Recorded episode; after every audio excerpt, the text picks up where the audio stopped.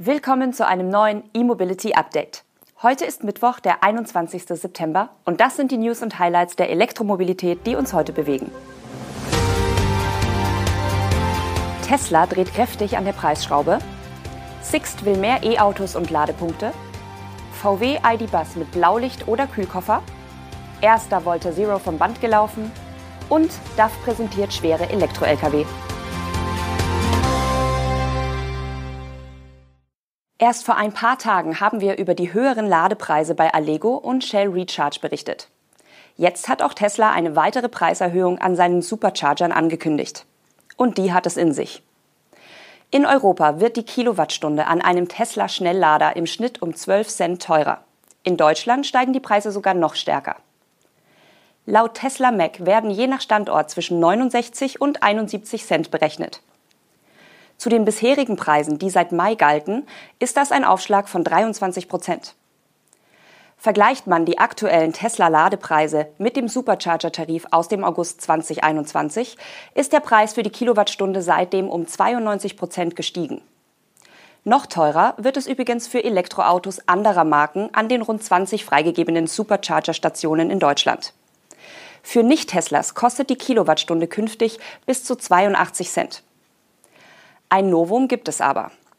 Bisher hat Tesla die Ladepreise still und leise angepasst.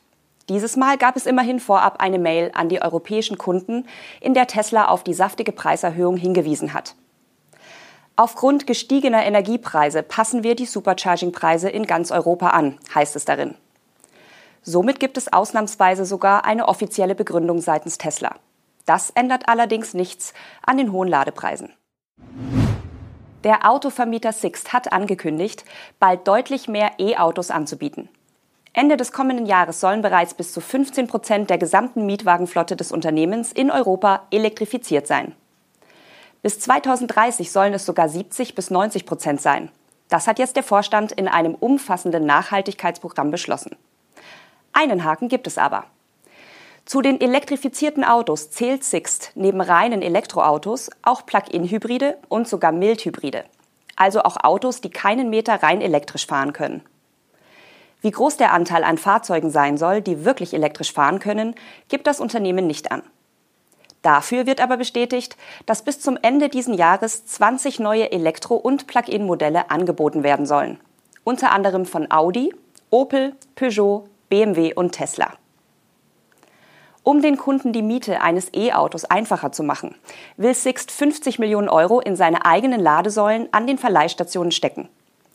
Für die Kunden unterwegs mindestens genauso wichtig. Sie sollen während der Miete den Zugang zu über 300.000 öffentlichen Ladepunkten in ganz Europa erhalten. Für das neue Produkt Sixt Charge arbeitet die Autovermietung mit Partnern zusammen. Für die Kunden soll es aber nicht kompliziert werden. Die Ladepunkte werden direkt in die bekannte Sixt-App integriert.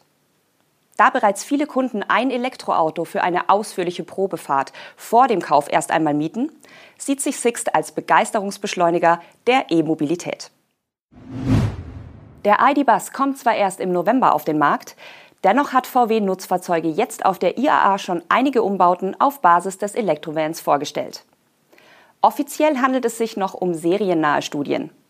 Doch die zeigen bereits, was in Zukunft auf Kundenwunsch möglich sein wird. Vier Aufbauhersteller haben dafür jeweils einen ID-Bus umgebaut. Einer wurde zu einem elektrischen Notarztwagen mit jeder Menge medizinischer Ausrüstung und Blaulicht.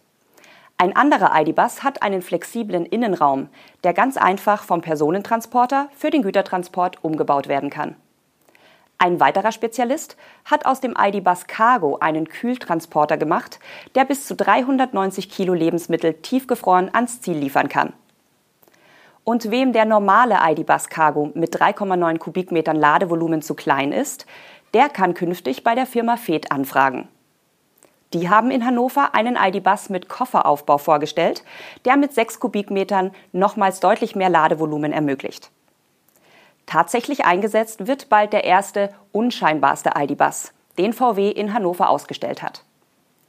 Für den Haushaltsgerätehersteller Miele wurde ein Servicevan mit einem speziell für Miele zugeschnittenen Regalsystem im Laderaum gebaut. Die ersten fünf Exemplare will Miele noch in diesem Jahr einflotten. Weitere sind im kommenden Jahr geplant. Wer sich jetzt einen ID-Bus bestellt, muss übrigens rund ein halbes Jahr auf sein Auto warten. Kurz vor der Messe hatte VW Nutzfahrzeuge nämlich verkündet, dass etwa 12.500 Bestellungen für den elektrischen Bulli vorliegen. Zuerst werden aber die eigenen Händler mit Vorführwagen versorgt, dann kommen ab November die ersten Kunden dran. Neubesteller werden dann wohl erst im März das Auto erhalten. Man glaubt es kaum, aber es gibt auch noch außerhalb der IAA in Hannover wichtige Meldungen zu Elektro-Lkw. Eine davon kommt aus Österreich. In der Nähe von Graz hat Steyr Automotive jetzt das erste Exemplar des Volta Zero gebaut. Das E-Lkw-Startup Volta Trucks hatte Steyr vor ziemlich genau einem Jahr als Auftragsfertiger für den Zero ausgewählt. Beim Volta Zero handelt es sich bekanntlich nicht um einen umgebauten Diesel-Lkw mit Elektroantrieb, sondern einen von Grund auf für die Elektromobilität ausgelegten Lastwagen. Bei der ersten Version des nachhaltigen Elektro-Lkw für Innenstädte handelt es sich um einen 16-Tonner.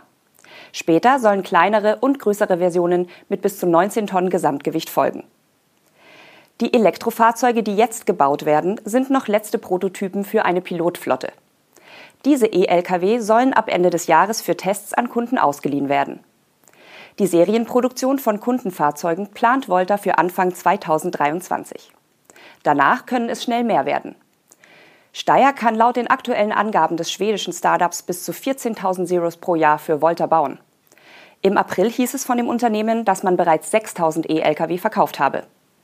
Und Mitte 2023 sollen die ersten 100 Volta Zero in den USA eingeführt werden, wie in Europa zunächst in einer Pilotflotte. Und zum Schluss doch noch eine Meldung aus Hannover. DAF Trucks hat auf der IAA die neue Generation seiner XD-Baureihe vorgestellt, und zwar gleich mit Elektroantrieb. Auch den XF gibt es künftig als Elektro-Lkw, womit DAF dann vier verschiedene Elektrobaureihen anbietet. Die XD-Baureihe ist für den Verteilverkehr gedacht, der XF für die Langstrecke. Technisch sind beide Modelle eng verwandt und haben als Besonderheit einen modular aufgebauten Antrieb.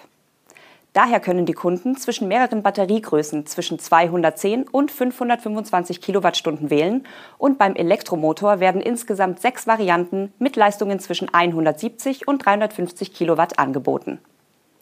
So sollen die Kunden, wie in der Verbrennerwelt, das für ihren Einsatz passende Fahrzeug zusammenstellen können. Mit der größten Batterie sollen bis zu 500 Kilometer Reichweite möglich sein. Mit einer schlauen Ladeplanung und der hohen Ladeleistung von 325 Kilowatt sind im besten Fall mit dem XF Electric bis zu 1000 Kilometer am Tag möglich. Damit steht der Elektro-Lkw von DAF dem E-Actros Longhaul von Mercedes in nichts nach. Einen großen Unterschied gibt es aber. Das von Daimler Truck in Hannover ausgestellte Modell ist noch ein Prototyp, der erst ab der Mitte des Jahrzehnts in Serie gebaut werden soll. Der XD Electric und XF Electric werden schon ab 2023 auf einer neuen Produktionslinie in Eindhoven montiert. Preise für die Fahrzeuge nennt DAF noch nicht. Der Hersteller gibt an, dass die Modelle im Premium-Segment angesiedelt werden sollen. Günstig werden sie also nicht. Damit sind wir am Ende der heutigen Sendung. Wir melden uns mit den News und Highlights der Elektromobilität morgen wieder. Bis dahin, machen Sie es gut.